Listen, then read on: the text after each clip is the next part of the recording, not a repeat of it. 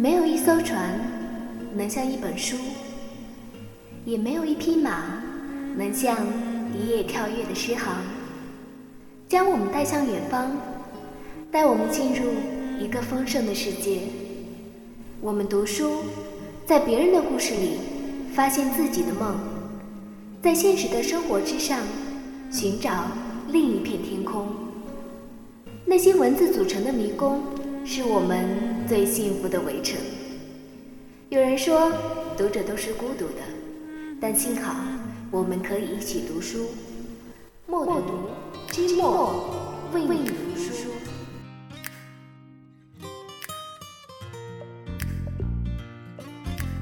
我要带你到处去飞翔。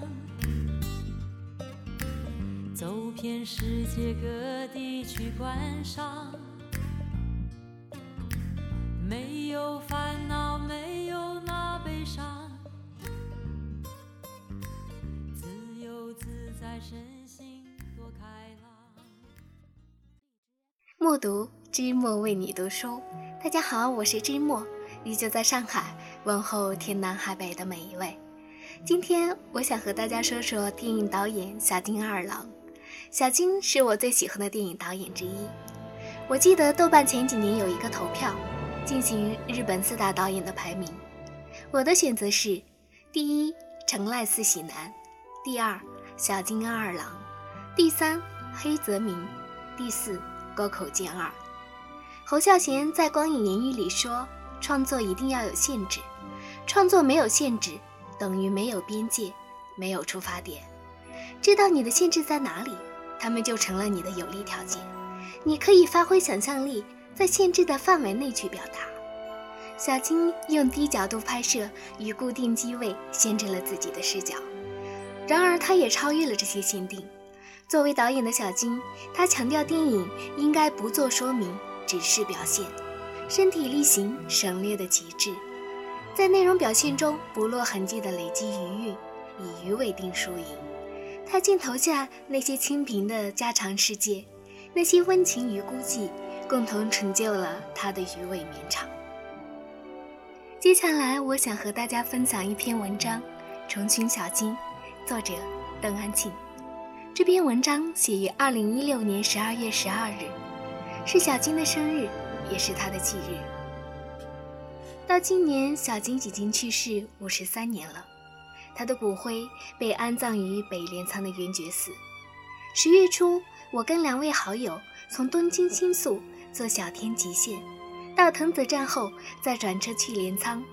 这条线也是当年小金电影里那些男女主人公的往返之路。现在坐在车厢里的日本民众，不知道有多少还对小金电影抱有兴趣。他们或刷手机，或打瞌睡，或看着窗外发呆。这个场景似曾相识，在小金的多部电影中都有白领从镰仓坐火车，然后去东京上班的场景。他们那个时候坐在车厢内，翻看报纸或小声聊天，跟今日几无差异。岁月流逝，而小金电影里的人物仿佛活到了现在。我们坐的线路没有直达到北镰仓的。从镰仓站出来，一路沿着城中的小路慢走。镰仓小城十分精逛，房屋低矮，街道干净，布局合理。不时能看到路边的神社，路边的人家围着木栅栏，院子里的樱花树在风中轻摇。这些都是当年小金走过的地方，也是他电影里那些人物生活的场所。我想起小金的一首诗：春天。在晴空下盛放，金花开得灿烂。一个人留在这里，我只感到茫然。想起秋刀鱼之味，残落的樱花犹如布碎，清酒带着黄连的苦味。这首诗是小金写于母亲去世之后，一年后小金也去世了。此诗还有一个版本，在小金的随笔集《我是开豆腐店的，我只做豆腐》里是这样写的。山下已是春光烂漫，樱花缭乱，散漫的我却在此处为秋刀鱼之味而烦恼。音如虚无僧，令人忧郁；酒如胡黄连，入肠是苦。如果前一个版本是惆怅的，而这个版本则更显苦涩。小金感叹自己为秋刀鱼之味而烦恼，而这也是他人生中最后一部电影了。励志中扮演的父亲决心要把一直照顾自己的女儿嫁出去，女儿抗拒，他不理会，还是安排女儿和朋友介绍的男青年相亲。最后，终于要出嫁的女儿穿着华美的新娘装服坐在那里。别人问父亲有什么想对女儿说的，父亲什么也没说，只是笑笑。女儿走之前向父亲跪下，泪流满面。电影的结尾，父亲孤单一人坐在那里。这是小丁电影里反复出现的结尾，我们不妨罗列一番。独生子的结尾，母亲一个人度过余生；父亲在世时的结尾，儿子带着父亲的骨灰独自坐在火车上；秋日河的结尾，母亲一人独对余生；晚春，东京物语，东京暮色。彼岸花等片都是父亲孤单一人，长长的静止镜头下，父亲或母亲相当长的时间坐在那里，完全沉浸于沉思默想之中，人生的况味由此而生。小金对于生死有着自己的看法，对流变世界的平心静气的接受，以及在俗世中追求一种短暂易逝的温和的娱乐，也是有一种认知引出的满足感。这种认知就是人和世界一体，而离开这个世界不过是万物循环中的一种自然状态而已。小丁的电影中对于死亡的直面呈现，最让人印象深刻的恐怕是父亲在世时。厉志重在纪录片《寻找小金》里回忆他扮演的父亲突发疾病而死的一幕，依据的便是小金父亲当年突发心肌梗塞的真实而来。那一年，小金三十一岁。其实，父亲的角色在小金的生命中一直是缺席的。小金年幼时，父亲在东京做生意，而他跟随家人搬至三重县松坂市读书。父亲很少回家，更别说跟小金有亲密的相处。在电影中，小金始终在为自己弥补这个缺憾。励志重成为小金永远的父亲。他瘦瘦高高的身材，坚韧沉默的性格。说话时总面露让人安心的笑容，慈祥地看着你。他在聆听别人说话时，经常下意识的嗯一声，既不肯定也不否定。对世事因为有通透的认知，所以不下断语。味，比如茶泡饭之味、秋刀鱼之味，最能表达出励志重饰演人物的精神状态。这也是小金想要传达的。毕志重曾经回忆小金教他如何演戏，小金和我单独留在现场，他会让我一次次排演，不断给我建议，直到我最终领会了他想要的表演效果。就算我不知道我在演什么，或者这些镜头最终会如何连接在一起，我常常惊讶发现我的表演远比我想象的出色得多。在纪录片《寻找小金》的片头。李志仲站在小金的墓前，久久凝视。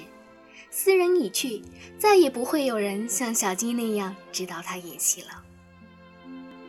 小金之墓也是我们此行的目的地。山路绿意葱茏，一路少有人行。我们从镰仓走到北镰仓，一条铁路沿着山脚往前延伸。晚春一开始出现的北镰仓驿、月台、栅栏，还有信号灯。接着传来铁路钟声，我们到圆觉寺前，看着这一幕幕在眼前发生。当年简朴的北镰仓站月台，现在已经大变样了，但铁路依旧在运行。小金就安葬在旁边的圆觉寺内。当年在这里等车的圆觉子，去年也去世了。而李志重早在1993年就离我们而去，跟小金有关的那些人都已经远去了。唯有他的电影还在不断被我们重温。凡尘俗世，就算极为简单的事，人总是喜欢将之复杂化。眼看复杂，人生的本质可能根本就没有什么。我从前已经抱有一种想法，更把它逐步的实践出来，就是去除一切戏剧化的元素，以不哭来突出悲伤的风格，又以没有起伏的情节来让观众感受人生。小金在谈拍《秋日河》的体会时如此说：“的确，他成熟期的电影几乎没有太强的戏剧性，最常见的就是父亲嫁女儿，如此经典的故事一再重复，却有着巨大的情感力量。”佐藤忠男总结出小金电影的几大标志：低角度摄影、固定机位、人物拟态式布局、正面拍摄人物、待人物如宾客、家庭主题。电影与电影之间的场景和感觉可以相互替换，演员也总是励志重、原节子等几个固定班底。可是对我们来说，那些平缓的凡人生活，注定寂寞的生命结局，如此清贫家常，叫人回味良久。圆觉寺并未特别标明小金的墓在何处，票根上标明了寺内的主要旅游景点，却没有提小金一个字。我们在墓园反复寻找了很久，都没有找到。最后问了一个工人，他也一脸懵懂，好像从未听说过此人。一个小时后，我们走上一个斜坡，一眼就看到一块墓碑上那个大大的“无”字。在晚春里，小金故意不提非常重要的已经过世的母亲。在他的世界里，当一个人离开人世了，他就这样简单了事的去了，并不特别郑重的提起。小金对于死的态度可见一斑，无最好的提炼了他的态度。拍摄《东京物语》期间，副导演金村昌平的母亲死于心脏病。电影中恰巧有相似的情节。某一天，两人在洗手间相遇，小金竟然一边方便一边平静地说：“你母亲也是得心脏病去世的。”我那样拍还对吧？这种近乎冷漠的态度是常人难以理解的。墓碑前有人放了清酒和饮料，朋友说可惜我们没有带酒来。小金是爱喝酒的，我忽然想起福建八重女士回忆她丈夫与小金合作的时光。如果他们不能在家里写，他们就待在对方的家里。他经常晚上十点钟回来叫醒我们，他经常在我们家前面大声的唱歌。嗯，小金又来了。我们打开窗户，他大声的喊：“起床了！”所以我们只好开门让他进来。通常他不会喝很多酒，那时候小金才二十岁出头。爱喝酒是他一生不变的。小金中后期最长久的编剧搭档野田高吾的妻子回忆，她丈夫与小金合作剧本，都是要大喝特喝的。在野田高吾的别墅，喝光的酒瓶能排成一大圈。小金同野田高吾共同编剧了十三部作品，他们两个堪称绝配。如果一个是早睡早起，另一个晚睡晚起，工作不但不能取得平衡，反而更累。无论饮食还是作息时间，两个人都配合得很好。即便没有讨论场景的细节和服装，各自脑中的印象也都能达成一致。绝不会话不投机，就连台词的结尾是用“哇”还是“又”都能契合。这期间，两人一定是要喝酒的。野田高吾回忆小金去世那天的场景：十二月十二日，刚好那天是他的生日，而且是迎来花甲之年。佐田启二夫妇特别做了件绣上小金家徽的外罩坎肩作为祝寿之礼，最终却只能穿在遗体身上。平时闲聊的时候，小金说：“千万不要脑出血或受什么其他的痛苦，希望轻松的死去。”为什么却让小金受到这样的痛楚呢？每当想起这些事情，我的眼眶一下就红了。小金一九六三年去世的五年后，野田高吾也去世了。这两位合作过《东京物语》《秋刀鱼之味》等一系列节奏的好搭档。在另外一个世界，也许也会在斟酌讨论剧本吧。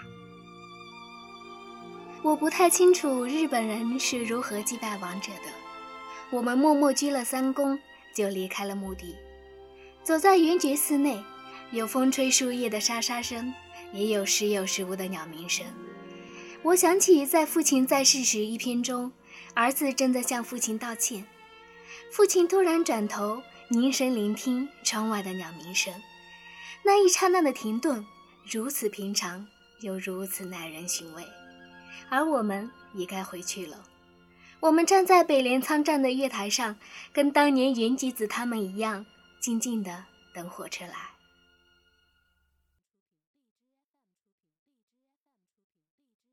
默读，知墨为你读书。在今天的节目中，我和大家分享了邓安庆的一篇文章《重新小径》。好，就在这里和大家说再见。感谢所有聆听的耳朵，下次再会，每一位。